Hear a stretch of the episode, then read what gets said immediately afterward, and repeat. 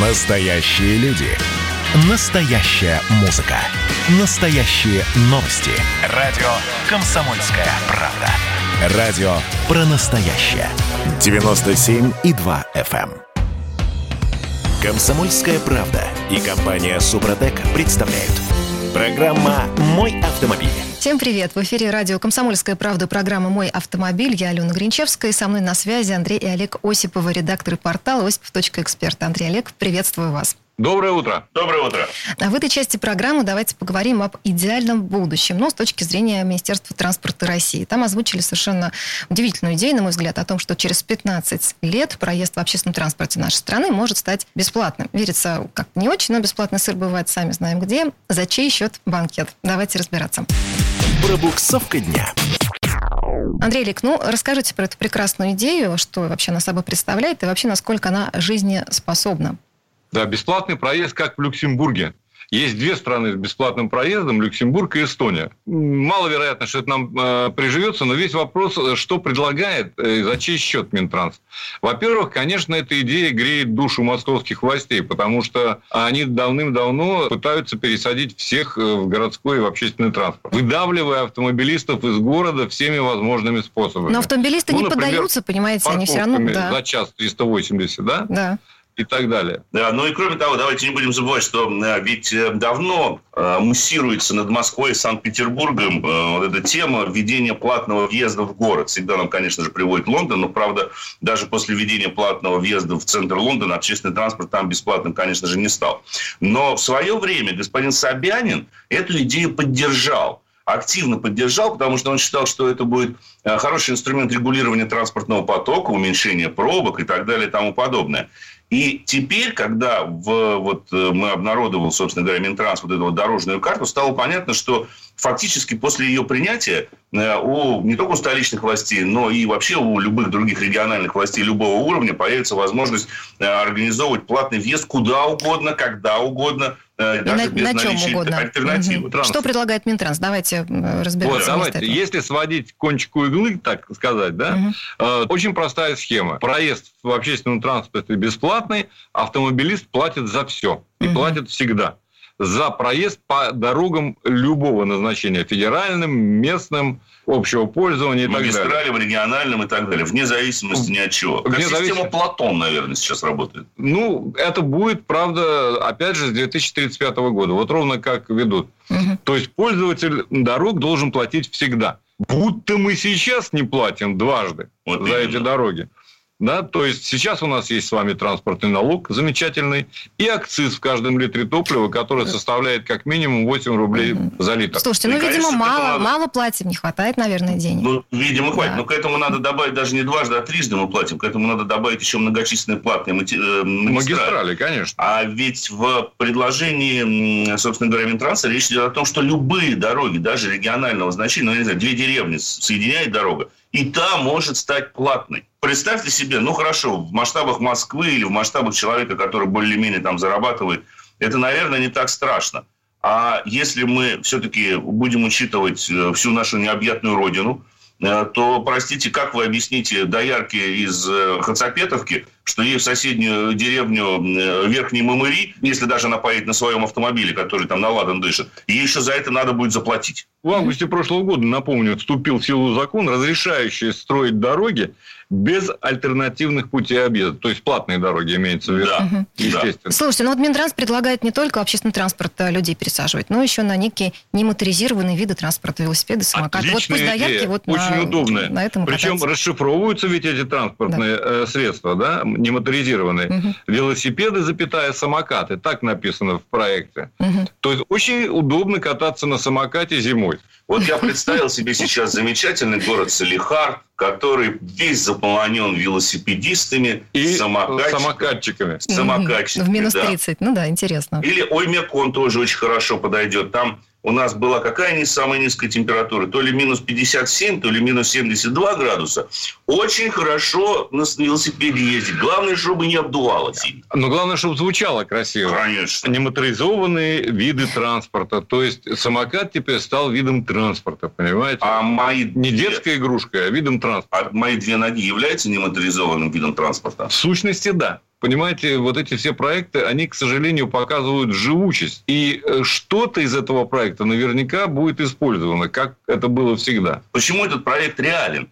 Потому что очень многие из его предложений ранее были озвучены самыми разными чиновниками в рамках вот необходимости переходить на экологически чистый транспорт, необходимости отказываться от личного автомобиля, необходимости пересаживать всех на общественный транспорт, строить эти широченные, собственно говоря, тротуары и городить велодорожки там. Для где... самокатчиков. Для самокатчиков, да. Но, скорее всего, что будет на самом деле принято, а что останется, скажем так, вымыслом, да? Угу. То есть, я так думаю, что бесплатного проезда по всей России не будет. Нет. А вот платные дороги натурально появятся, как да. они уже появляются. И чего бы не собрать, денег в бюджете не достает всегда, понятно, да? Нефть, опять же, показывает волатильность, а тут есть возможность, скажем, какой-нибудь переулок сделать э, платным. Захеджировать волатильность нефти за счет новой нефти-людей. Ну, возможно так. То есть, что-то из этого наверняка будет принято. Кроме того, там же ведь решаются параллельно еще и другие амбициозные задачи. Например, Например? нулевая смертность. Вообще нулевая На дорогах, смертность? да, нулевая. А. Нулевая. На дорогах. Пока общественный транспорт пользуется наименьшей популярностью у жителей России. И исправлять это надо при помощи как раз-таки этой дорожной карты. Да, но сверху. самое интересное, что там же в этом документе приводится в пример Москва, где из всего общественного транспорта самым популярным является, не поверите, каршеринг. Прекрасно. Да, чтобы вы понимали, какой размер. Каршеринг в прошлом году перевез 47 миллионов человек в этом городе. Угу. Это Цифры, только в Москве. Это только в Москве. В Москве живет существенно меньше все-таки, чем 40 Андрей Олег, мне хочется узнать. Вот вы в начале программы упомянули Люксембург и Эстонию, их опыт. А может быть, на их а, опыт посмотреть, как они вообще справляются, за счет чего у них все, ну, наверное, неплохо все-таки получается. Я думаю, за счет того, что не так много народу, в общем, а. это первое, угу. живет в Люксембурге. Да. Во-вторых, я так полагаю, что территория несопоставима ну, с парой московских районов даже. Люксембург, по-моему, меньше, чем северо-восточный округ столицы. Да, понимаете, да? Его Люксембург-Москва как бык овцу накроет, так сказать, легко. И несколько раз. То есть, расстояния разные, инфраструктура совершенно не похожа. Ну, и я уж не говорю о общественном транспорте, который развит в Люксембурге не в пример э, московскому. Если же говорить об Эстонии, то вообще давайте не будем забывать, что, по-моему, если не ошибаюсь, суммарная численность населения Эстонии составляет около трех миллионов человек. Большая их часть проживает, естественно, в Таллине, есть еще несколько крупных городов, э, но там, э, несмотря на то, что общественный транспорт бесплатный, пользуется мало людей, потому что большинство э, которое живет за пределами крупных городов, все-таки пользуется транспортом личным. И несмотря на бесплатный общественный транспорт в Эстонии, пользователь там не платит за проезд по местным и региональным дорогам. Там есть аналог нашего транспортного налога. Там, конечно же, есть акцизы в топливе, потому что бензин там существенно дороже, чем в России. Но вот прямого взимания денег за пользование дорожной сети в Эстонии не осуществляется. Как и в Люксембурге. Есть примеры, где осуществляется. Это, к примеру, это Швейцария, Австрия. А в этих странах вы должны, допустим, для того, чтобы ездить по автострадам, приобретать так называемую виньетку она приобретается либо на короткий срок, либо сразу же на весь год. Либо что 10 это? дней 10 евро. Да, 10 дней 10 евро – это вот самый короткий Приблизительно, вариант. да. Это вот в Австрии, собственно говоря. Но если вы будете покупать этот абонемент на весь год, он вам обойдется, если не ошибаюсь, 360, что ли, евро или 400 евро за год это дает вам право пользоваться прежде всего магистралями. Если вы пользуетесь местными дорогами, а там всегда есть альтернатива в виде местной или региональной дороги, то вы ничего платить не должны. Считается, что вы уже достаточно заплатили, когда прошли, там, не знаю, техосмотр, э, оплатили транспортный налог, если есть его аналог, или скорее э, чаще всего во всех странах для этого взимается экологический налог, который привязан к экологическому классу автомобиля, либо к его выбросам в окружающую среду. Они рассчитываются в виде граммов на километр. Но бесплатный транспорт нет. Ну и плюс, конечно же, нельзя забывать, что очень многие эксперты уже высказали свое отношение вообще к бесплатному транспорту в России как таковому. И что говорят? Э, повысит нагрузку на бюджет. Потому что нельзя, нет такого прямого перераспределения доходов от, э, получаемых от автомобилистов в результате взимания, допустим, там, акцизов, транспортного налога или вот сейчас в результате взимания платы за проезд по тем или иным дорогам, эти деньги не идут сразу же и напрямую в региональные бюджеты. Вообще никто не знает, куда они идут на самом деле. Вот смотрите, ведь если мы возьмем сейчас даже наши платные магистрали, есть крупнейший эксплуатант, это, конечно же, прежде всего Росавтодор. Автодор? Который является все-таки хоть государственной, но компанией. И все деньги, которые мы платим Росавтодору, идут в эту государственную компанию. Соответственно, должны быть предусмотрены какие-то, а, ну, наверное, механизмы или инструменты, согласно которым э, эта компания «Автодор» будет распределять полученные деньги э, за эксплуатацию того или иного участка соответствующему региональному бюджету. Но давайте мы, мы в России живем, понимаете, что это работать не будет никогда. Ну, собственно, как сейчас. Это все идет доход государства, федеральному центру, а федеральный центр потом перераспределяет гранты. Но насколько справедливо перераспределение грантов и насколько оно впрямую зависит от того количества дорог, которые находятся в том или ином регионе России, или насколько оно впрямую зависит от загруженности этих дорог, от количества транспортных средств, этого никто не знает. Поэтому вся вот эта вот стратегия «пользователь платит» хороша в пределах очень небольшого и маленького государства, как Люксембург или Эстония. Да. И, собственно говоря, эта стратегия, она отчасти повторяет нормативы, которые уже прописаны в действующем законодательстве. Ведь закон о разрешении платного въезда принят, он действует. Только вопрос в том, что им пока, слава богу, никто не пользуется. Опасаются. Опасаются, потому что... Свобода, но платная. Свобода, но платная. А, вот. платная свобода да, уже. Платная свобода. Да, я, думаю, я думаю, что это, знать это, мне кажется, должен каждый автомобилист. Андрей Лекосипов, редактор портала осипов.эксперт, были у нас на связи. Спасибо, хорошего вам дня. Всего доброго, дорогие друзья. Спасибо, берегите себя. Счастливо. Но ну, а в следующей четверти к нам присоединится ведущий Дмитрий Делинский, а вместе с ним и автомеханик, ведущий программы «Утилизатор» на телеканале Че Юрий Сидоренко. Будем говорить о том, можно ли проверить тормозную систему автомобиля самостоятельно, или все же лучше ехать с подобной проверкой прямиком в автосервис. Комсомольская правда и компания «Супротек» представляют. Программа «Мой автомобиль». Георгий Бофт. Политолог журналист, магистр Колумбийского университета, обладатель премии «Золотое перо России» и ведущий радио «Комсомольская правда». Авторскую программу Георгия Георгиевича «Бофт знает». Слушайте каждый четверг в 17.00 по московскому времени. А что такое деньги по сравнению с большой геополитикой? Мы денег тут не считаем. Комсомольская правда и компания «Супротек» представляют – Программа «Мой автомобиль». А это мы вернулись в студию радио «Комсомольская правда». Я Дмитрий Делинский. Я Алена Гринчевская. Автомеханик, ведущий программы «Утилизатор» на телеканале Чей Юрий Сидоренко у нас на связи. Юр, привет. Доброе утро. Всем э, прекрасное доброе утро. В этой четверти часа давайте будем обсуждать тормозную систему автомобиля. Такой простецкий вопрос на самом деле, но со всякими премудростями, со всякими сложностями и тонкостями. Можно ли проверить тормозную систему самостоятельно? Автомастер.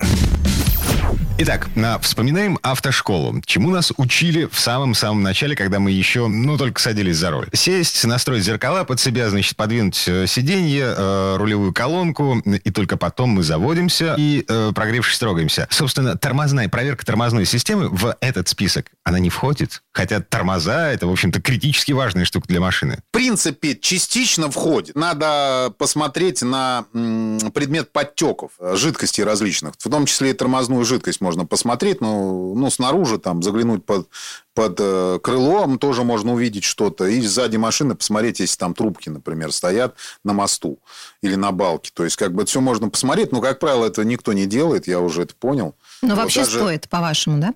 По, по моему мнению, стоит. А, два обстоятельства. Во-первых, ты автомеханик и знаешь, чем заканчивается э, несвоевременная проверка машины. А во-вторых, ты ездишь на УАЗе. Да, э, это, это точно. Это фактор, который, естественно, э, заставляет смотреть всегда машину вокруг. Вообще нужно начать с того, что тормозная система – это вообще безопасность человека, и надо к ней относительно, относиться очень трепетно. Я отношусь тоже к этому очень трепетно. И всем своим клиентам советую просто иногда ну, ее проверять. Хорошо, да. с чего начать проверку, Юрий? Ну, конечно, лучше всего заехать в сервис и ее проверить. Ну, каждый день же это не будешь делать, правильно? Конечно, там могут проверить хорошо, особенно если есть тормозной стенд. На нем, конечно, проверить классно. Там он проверяет и замедление, усилие, при котором тормозит, и разницу между двух э, сторон. Ну, это как бы все уже нюансы. Вот. Но нам главное сделать проверку, чтобы машина просто останавливала. Э, начать диагностику я рекомендую самого простого. Я думаю, что многие так делают. Достаточно разогнаться до более-менее приличной скорости, там километров 50 60 на безлюдном, ровном и чистом асфальтированном участке. И хорошенько надавить на педаль тормоза, имитируя экстренное торможение. э, трубки тормозные, если они изношены, могут порваться в любой момент. И вот этим самым, э, когда вы страхуете себя от аварий, тем, что выбираете безлюдное место без машин и нажимаете на тормоз, вы себя страхуете потом, чтобы это не оказалось на трассе. Если она должна лопнуть, она лопнет. Если колодка должна, при, если она изношена и при нажатии она вылетает, она вылетит. Но лучше пускай она там вылетит, чем э, где-то в другом месте. Ну, если вы, конечно, в сервис не заехали. Как я пойму, что с тормозами что-то не в порядке? А какие симптомы? Ну, э, смотрите, если машина стоит колом и прямо останавливается, грубо, грубо говоря, на юз, но, но прямо, то, в принципе, все в порядке, я думаю, что никаких проблем нет. А вот если вы нажали на педаль в пол, да, а замедление происходит вяло, то есть она, колеса не застопорились.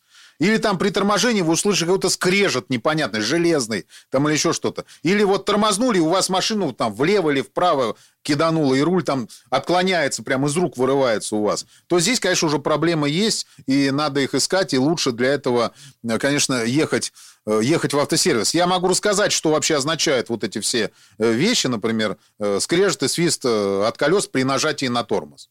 Это обычно говорит о том, что тормозные колодки сильно изношены. Угу. А если машину повело в сторону, ну, то есть при прочих равных дорога сухая, ровная, машину уводит при торможении? Ну, э, Дим, здесь, скорее всего, один из тормозных суппортов, на нем прижимная скоба или поршень, э, подклинил. То есть, когда они закисают, нормальное торможение становится невозможным. Колодки не прижимаются к диску и не разблокируются. То есть, они не поджимаются при нажатии, не разблокируются. Они стоят в одном положении. Вот, как правило, автомобиль начинает тянуть в сторону колеса, которое тормозит.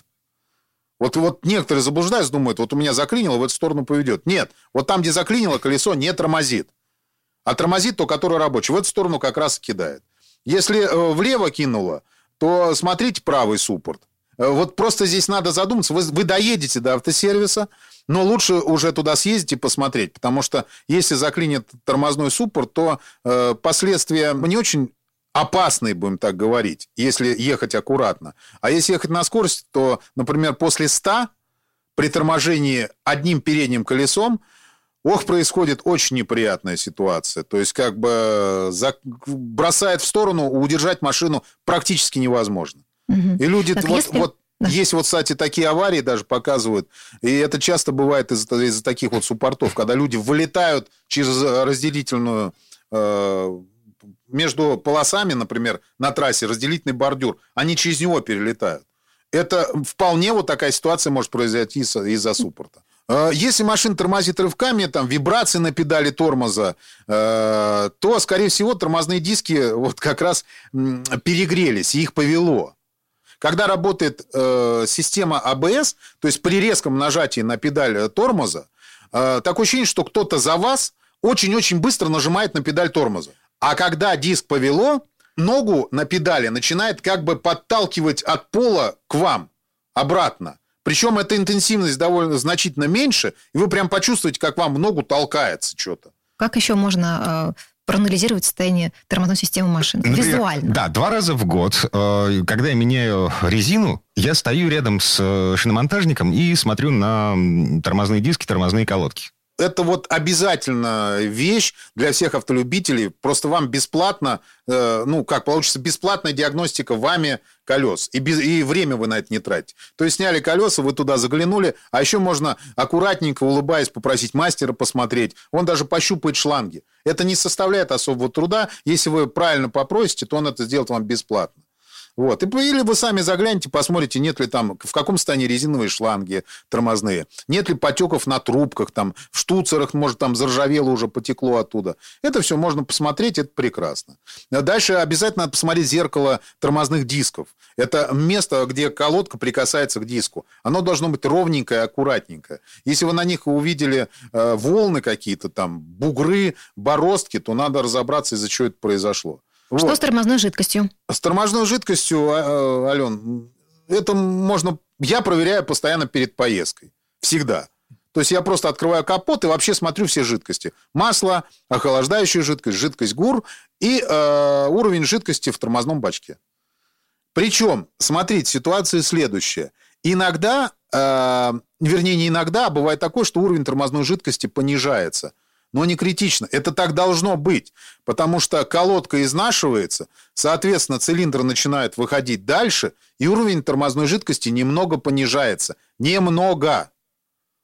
Вот. Но не ниже, отме... а, не, не ниже отметки мин, минимум. Да, да, да, не ниже отметки минимум. То есть это нормальная э, практика того, что вот, например, раньше как было? Раньше не было никаких датчиков, ничего не было в «Жигулях», например. То есть там был только датчик на тормозном бачке, когда э, жидкость опускалась ниже минимума, он э, опускался, срабатывал контакт, и загоралась лампочка уровня тормозной жидкости. Здесь было два варианта. Либо она где-то подтекает, либо просто колодки уже износилась настолько, что уровень жидкости стал ниже минимума. Тогда надо было просто ехать, посмотреть колодки и их менять. Ну, как бы вот такая была индикация, это нормально. Но если у вас уровень жидкости ниже минимума, то здесь уже надо э, либо самому снять колесо и посмотреть, может, там колодки сильно износились, э, либо уже искать протечку, где она течет. Угу. Следующий пункт нашей программы. Э, вокруг чего дальше танцуем? А дальше танцуем, конечно, вокруг ручника. Нормальная работа ручника такая. То есть вы берете за него, поднимаете э, рычажок на, э, на 4-5 щелчков, оставляете в этом положении, и машина должна на уклоне 23% э, держаться. Но это, опять же таки, все проверяется на пункте ТО спокойно. Э, и желательно это делать э, не на обычном пункте ТО, а, ТО, а том пункте, который находится в сервисе. То есть там сразу же и починят. Опять же таки, если это нормальный сервис. Потому что угу. в плохих сервисах начнут людей разводить. А это неправильно, это просто недопустимо. Потому что это нельзя так относиться к клиентам. Автолюбители начинают и ко мне относиться, как будто я хочу кого-то обмануть. Вот мне это не нравится, честно говоря. Хотя мой сервис этим не занимается. Вот. Что еще да. можно проверить? Вакуумный усилитель тормозов. То есть завели машину, нажали на работающем двигателе на педаль, э, секунд 20-30 ее тормоза, ее удерживаем. Э, если педаль постепенно начнет уходить, э, то ну, что-то где-то неправильно работает. То есть, либо травит главный тормозной цилиндр, либо вакуумник не работает так, как должен работать. Если что-то не то, значит, она куда-то начнет двигаться. Здесь уже надо задуматься, чтобы посмотреть, что с машиной не так происходит. А при выключенном двигателе? Э, заглушаешь двигатель, нажимаешь на педаль тормоза, удерживаешь ее, запускаешь мотор, после запуска педаль должна провалиться чуть-чуть. А если не провалилась? В смысле? Если не провалилась, значит, вакуумник уже не работает, что-то угу. не то. Должно насторожить. То есть, смотрите, э, когда мы садимся в машину с незаведенным двигателем, нажимаем на педаль тормоза, она становится жесткой. Э, жесткая. То есть она становится жесткой, вы заводите, она немножко проваливается. И, но проваливается она до определенного положения. И дальше вы ее держите, если она дальше начинает уходить туда или сюда, значит, что-то не так. Полевые испытания тормозной системы можно считать законченными на этом? Юрий Сидоренко, автомеханик, ведущий программы «Утилизатор» на телеканале Чей. Юр, спасибо, хорошего дня. Ну а в следующей части программы к нам присоединится автожурналист Федор Буцко. Он расскажет об итогах премии «Автомобиль года в России», которые были подведены, кстати, совсем недавно. Комсомольская правда и компания Супротек представляют. Программа «Мой автомобиль». Взрослые люди. Тут-то Ларсон и Валентин Алфимов обсуждают, советуют и хулиганят в прямом эфире насколько вообще люди находятся в психическом равновесии. Потому что все события, которые в истории, в мире вокруг нас происходят, они ему ни, никак не способствуют. Тут скоро должна выйти книга про Великую кошачью революцию. Там коты захватили мир. Непонятно, почему э, воспротивилось этому общество и, и эксперты, и специалисты. Срочные новости к нам приходят. Пингвины из британского зоопарка заскучали без посетителей, поэтому им подарили машину для мыльных пузырей. Мы очень надеемся, что в самое ближайшее время все так и будет более-менее спокойно. Мы будем чаще говорить о праздниках.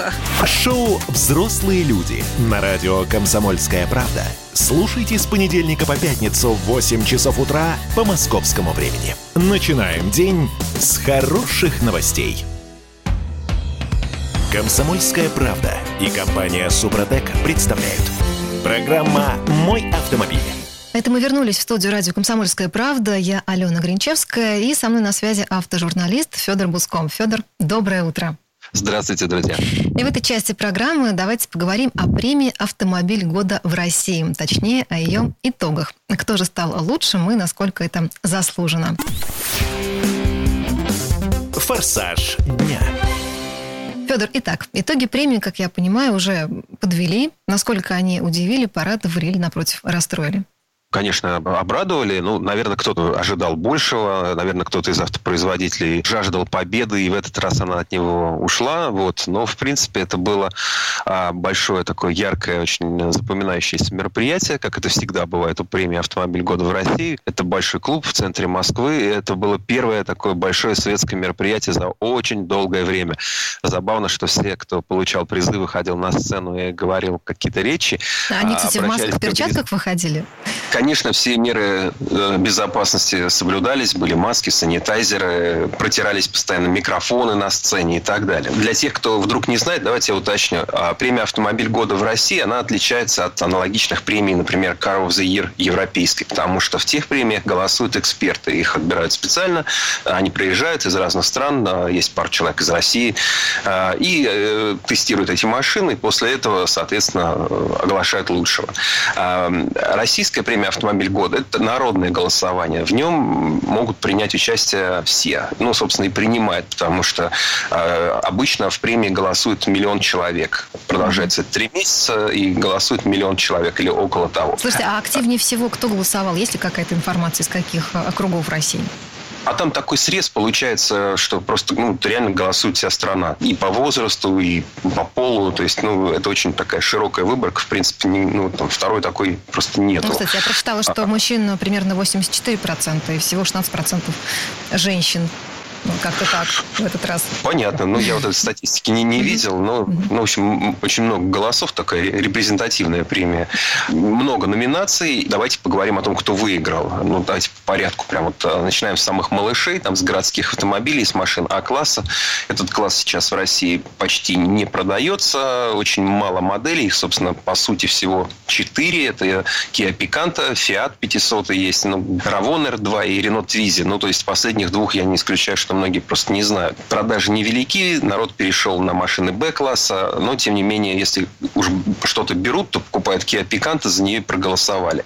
Это тоже такой момент в этой премии. Люди зачастую голосуют за те машины, которые им нравятся, или за те, на которых они ездят. Поскольку вместо городских автомобилей за те же деньги у нас большинство предпочитает купить машину так называемого Б-класса, такая народная, самая народная группа, и в тройку вышли как раз Вест, Пола и Рапид, и выиграла Веста на мой взгляд, ожидаемо, несмотря на то, что Polo и Rapid только что обновились. Это новые модели, но, наверное, народ их еще не распробовал.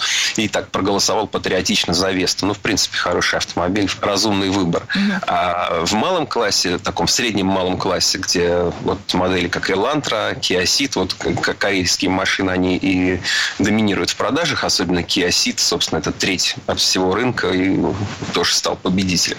А та же ситуация и в в среднем классе, где голоса, ну там почти э, равное количество голосов набрали Шкода Октавия и Kia Optima. Ну, выиграла все-таки Октавия, но они были близки и по количеству голосов полученных, и по продажам они, в принципе, тоже э, очень близки. Угу. Вот берут. Ну, вот эту машину любят в России, да, я так понимаю, Шкода Октавия?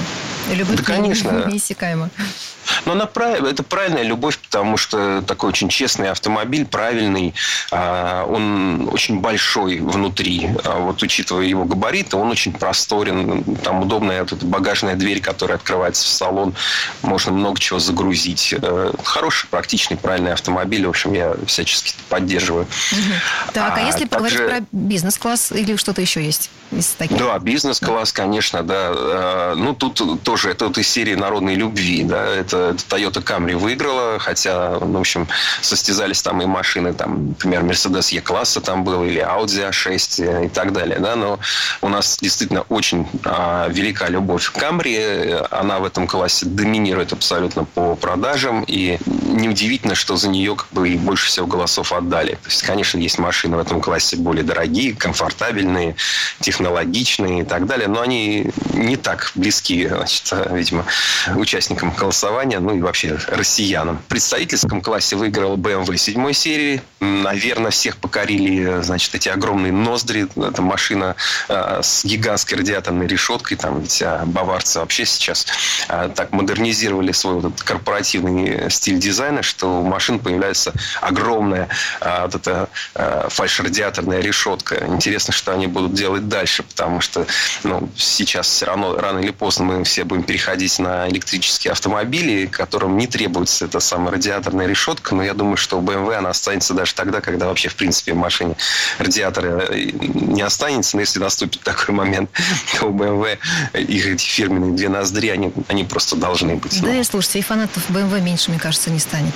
Верю. Да. Что есть из а, интересных номинаций, может быть? Интересно получилось в классе купе. Класс купе, он тоже такой, ну, как бы немногочисленный. По сути, там 9, а, по-моему, моделей всего среди вообще, в принципе, вот в классе купе осталось на российском рынке. Купе осталось немного, но сейчас ведь купе это такой самый магия какая-то есть вокруг этого слова, вокруг этого класса, потому что а, сейчас со словом купе продается просто все. Сейчас седаны бывают называют четырехдверными купе, хэтчбеки называют четырехдверными купе, появились купе-кроссоверы, бывают даже универсалы, хотя их, а, пожалуй, чаще называют шутинг-брейк, ну то есть такие чуть необычные автомобили, у которых а, крыша назад так плавно а, снижается, плавно тянется к фонарям. Настоящих купе, вот этих вот двухдверных модерных машин, таких машин для индивидуалиста, для эгоиста, ну, то есть не очень-то практичных автомобилей, но привлекательных, да, который, которым тянет.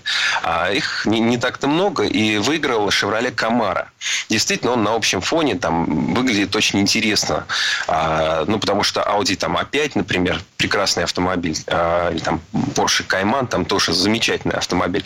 Но в них есть такая немецкая сдержанность. Покупает народ в основном Mercedes E-купе, но он тоже он, на фоне Камара это все сдержанные такие машины. А Камара это такой muscle car американский, очень бро жесткий, интересный, mm-hmm. всем известный по кинофраншизе трансформеры, вот эти Бамблби, там шмель такой, помните, желтый с черными полосами, да, это вот как Камара. И за него народ проголосовал, только модель за то время, пока все за нее дружно проголосовали, она ушла с рынка. Ну, так случается. У Шевроле, у Шевроле остается всего две модели в России. Вот э, сейчас вообще многие компании пересматривают свой портфель, так называемый, ну, то есть модельный ряд, э, пытаются сократить издержки, в общем, готовятся к тому, что нужно экономить и, э, в общем, рационально распоряжаться своими ресурсами, поэтому сейчас еще такие истории будут, но вот. Угу. Федор, а что из... про э, внедорожники можете сказать? Вот так коротко пробежаться, если... Если коротко пробежаться, то лучшим компактным внедорожником назван Seltos. Он конкурировал и за этот титул э, со Шкодой Корок. Это две новые модели, которые вот наиболее интересны ну, в плане хотя бы своей новизны. Seltos э, ярче, интереснее выглядит, за него проголосовали.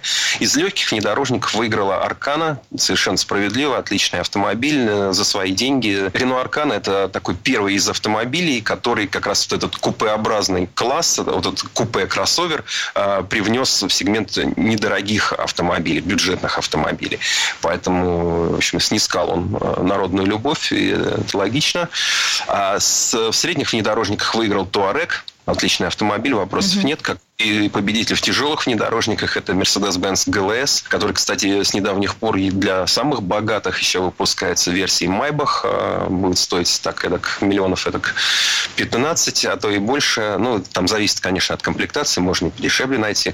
Вот. Ну, понятно, это действительно такой гроссмейстерский большой а, внедорожник. А, странно было бы, если бы выиграл Toyota Land Cruiser, хотя, как, знаете, по голосам он был очень близок. Это тоже такая модель, которой любовь неизбывна ну, да, в общем... народная любовь, это точно. Федор, а что про новинку года можете сказать? А, новинка года была названа Audi Q8. Роскошный большой внедорожник, э, очень броский, очень яркий. Его часто покупают в оранжевом цвете, и тогда он за счет еще э, вот этой фирменной немецкой э, фирменной марки Audi оптики, да, то есть вот этих фар, фонарей, огромных панелей, которые светятся, смотрятся очень броско, очень интересно. И Volkswagen Arteon тоже был назван одной одной из новинок э, года. Это новый флагман среди легковых Volkswagen. Э, в принципе, тоже интересный автомобиль. Большой, он больше Passat. По сути, это то, что мы раньше знали под названием Passat CC.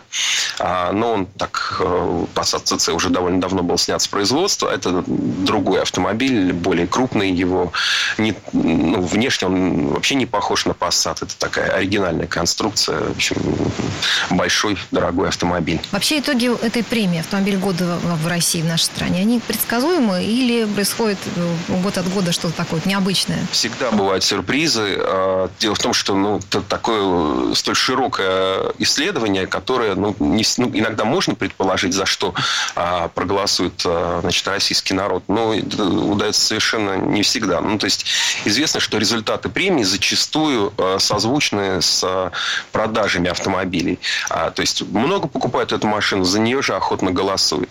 Иногда бывает, что премия опережает а, вот, а, рейтинг продаж. Да? То есть сначала голосуют, вот недавно вышло, уже проголосовали, а потом пошли купили. Поэтому, собственно, вот к итогам премии обычно и а, прислушиваются покупатели, и на нее зачастую ориентируются производители, чтобы понимать, что будут брать. Ну что, подвели короткие итоги конкурса «Автомобиль года 2020» в России вместе с Федором Буцко. Федя, спасибо вам большое.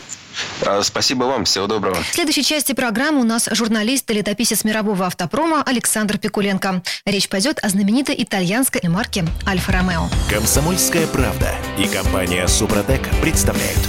Программа «Мой автомобиль».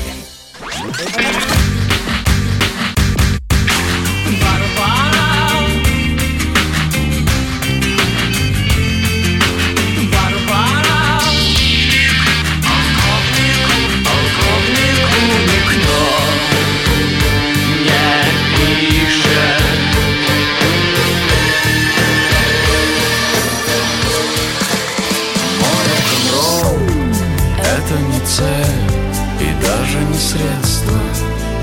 Комсомольская правда. Радио. Поколение Битва. Комсомольская правда и компания Супротек представляют. Программа «Мой автомобиль». Это мы вернулись в студию радио «Комсомольская правда». Я Алена Гринчевская. В этой четверти часа у нас традиционная история от Александра Пикуленко. На этот раз речь пойдет об автомобильной марке «Альфа-Ромео». Именно она вспоминается, когда речь заходит об автопроме Италии. Несмотря на более чем столетнюю историю, машины этого концерна продолжают привлекать к себе поклонников настоящего шика и комфортной езды. Но слово Сан Санычу. Предыстория.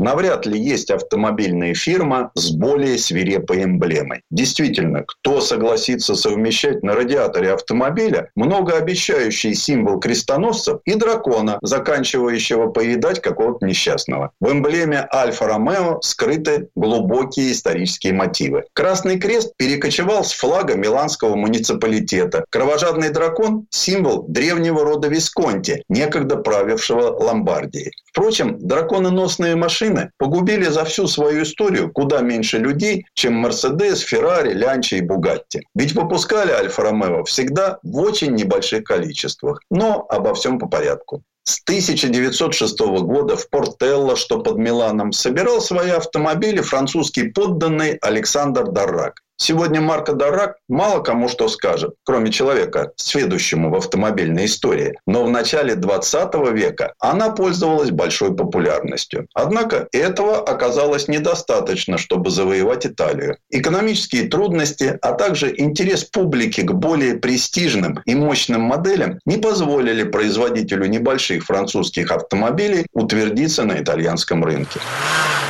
Но в извечном соперничестве Милана с Турином, где вовсю развернулся Фиат, Ломбардии негоже было терять единственный автомобильный завод. И тогда итальянские акционеры выкупили старое производство. Так, в 1910 году родилось акционерное общество «Ломбардская фабрика автомобилей» или «Альфа». Ее первенцы ничем не выделялись на фоне других европейских автомобилей. В 1911 году Мирози создал модель 15 Корса. Это была первая Альфа, окрашенная в ярко-красный цвет. Официальный цвет Италии на гонках Гран-при. Следующая гоночная «Альфа» появилась уже после Первой мировой. Но с современной точки зрения наиболее интересной в довоенной истории была модель 60 аэродинамика. Ее сделали на фирме Кастанья на основе идей графа Марка Рикотти. У нее был каплевидный алюминиевый кузов с гнутыми стеклами. Хотя тогда подобные эксперименты упирались в жесткие каноны рамного шасси. Например, никому в голову не приходило изменить высоту рамы или форму и расположение радиатора. Зато впервые в мире изогнули стекла.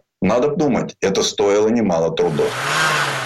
В 1915 году, когда производство достигло тысячи автомобилей, фирму покупает инженер Никола Ромео. Его имя, служившее в то время гарантом надежности, осталось неразрывно связанным с автомобилями, выходившими из ворот фабрики в Портелло. Первая машина под названием Альфа Ромео появилась в 1920 году. Это была модель 30 ЕС. За ней последовало усовершенствованные типа РЛ, весьма популярны. В 1923 году гонщик Уго Сивотче перед гонкой Тарго Флорева изобразил на боку своей РЛ четырехлистный клевер на счастье. И счастье улыбнулось, Сивотче победил. А вслед за ним на финиш приехали еще две такие машины. Суеверным итальянцам не могла не импонировать идея превратить четырехлистник в символ всех спортивных машин Альфа-Ромео. После нескольких победных гонок на фирму заехал неожиданный гость. Индийский Раджа, имя которого в истории затерялось. Но он заказывает красивый дорожный кузов из алюминия. Через много лет эта машина вернулась из Индии и с тех пор стоит в заводском музее.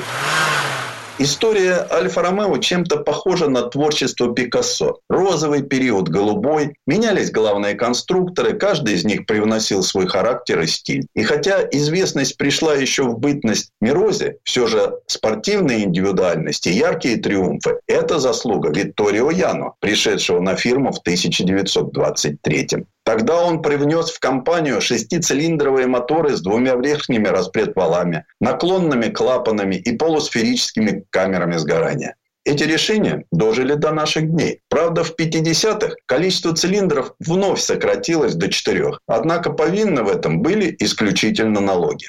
Итак, главный конструктор Яна прежде всего создает два монопоста. Одноместные гоночные машины для больших призов. П-2 и Типо. Первую в 1924, а вторую в 1932 году. Рядные восьмерки с механическими нагнетателями РУЦ и двумя распредвалами. Легкие прочные шасси, ведомые лучшими пилотами тех лет. Антонио Аскари, Луи Шероном, Аттилой Варзи. Они выигрывали у Мерседес, Бугатти, Тальбо. 26-летний Энцо Феррари начал свою карьеру гонщиком на П2. А затем организовал свою команду при Альфа-Ромео. Ярко-красные, со сверкающими на солнце спицами и размазанными по всему внутреннему диаметру колес барабанами тормозов, эти машины были созданы, чтобы побеждать. В 1934 году Варзи, Широн и Тросси дают первый бой главному противнику – немецким командам. И через год на Гран-при Германии Тацио Нувалари обходит пятерку Мерседесов и четверку Ауто Юнионов. Его первое место вызвало негодование фюрера. Славные арийские парни проиграли у себя дома. Кстати, Энсо Феррари говорил о Нуваларе, что тот входил в поворот быстрее, чем подсказывал ему его водительский инстинкт, и что Тацио всегда боролся, неважно, за первое или десятое место. И обычные дорожные машины того периода обладали неприкрытым бойцовским норовом. Прежде всего, почти гоночными 6 и 8 цилиндровыми моторами. Главной звездой была Альфа Ромео 6С Гран Туризма. 150 лошадиных сил, 170 км в час, разгон до сотни за 10 секунд, два места, два аккумулятора, 4 мощных прожектора, бак на 100 литров, тонкие металлические сетки закрывали фары и радиатор. Кузов 6С Гран Туризма нарисовал Загатто. Сделали всего 320 штук. А спортивные Альфа-Ромео добивались в тот момент замечательных успехов в Лимане, Мили-Мили, Монте-Карло, Монце и многих других соревнованиях. 30-е стали поистине золотой страницей в аналах фирмы. Как ни странно, это случилось благодаря покровительству одной из наиболее мрачных фигур в истории Италии – Муссолини. Фашистское правительство, воспользовавшись мировым экономическим кризисом, поспешило национализировать значительную часть промышленности и банков Италии. Завладеть руководить в том числе и основным пакетом акций Альфа-Ромео. Попав под контроль государства, компания вынуждена была выполнять военные заказы. А для спортивных утех по приказу главного конструктора Горацио Сатта великий Джоакимо Коломбо создает Альфа-Ромео Гран-при с центральным расположением двигателя. У модели 512 мощность достигала 320 лошадиных сил, а скорость 300 км в час. Но погоняться она не успела. Началась Вторая мировая война. И только после нее история Альфа-Ромео получила свое продолжение. Предыстория. Сан Саныч, спасибо. Это был Александр Пикуленко, летописец мировой автомобильной индустрии. И у нас на этом все на сегодня. Алена Гринчевская, берегите себя и хорошего дня. Комсомольская правда и компания Супротек представляют. Программа «Мой автомобиль».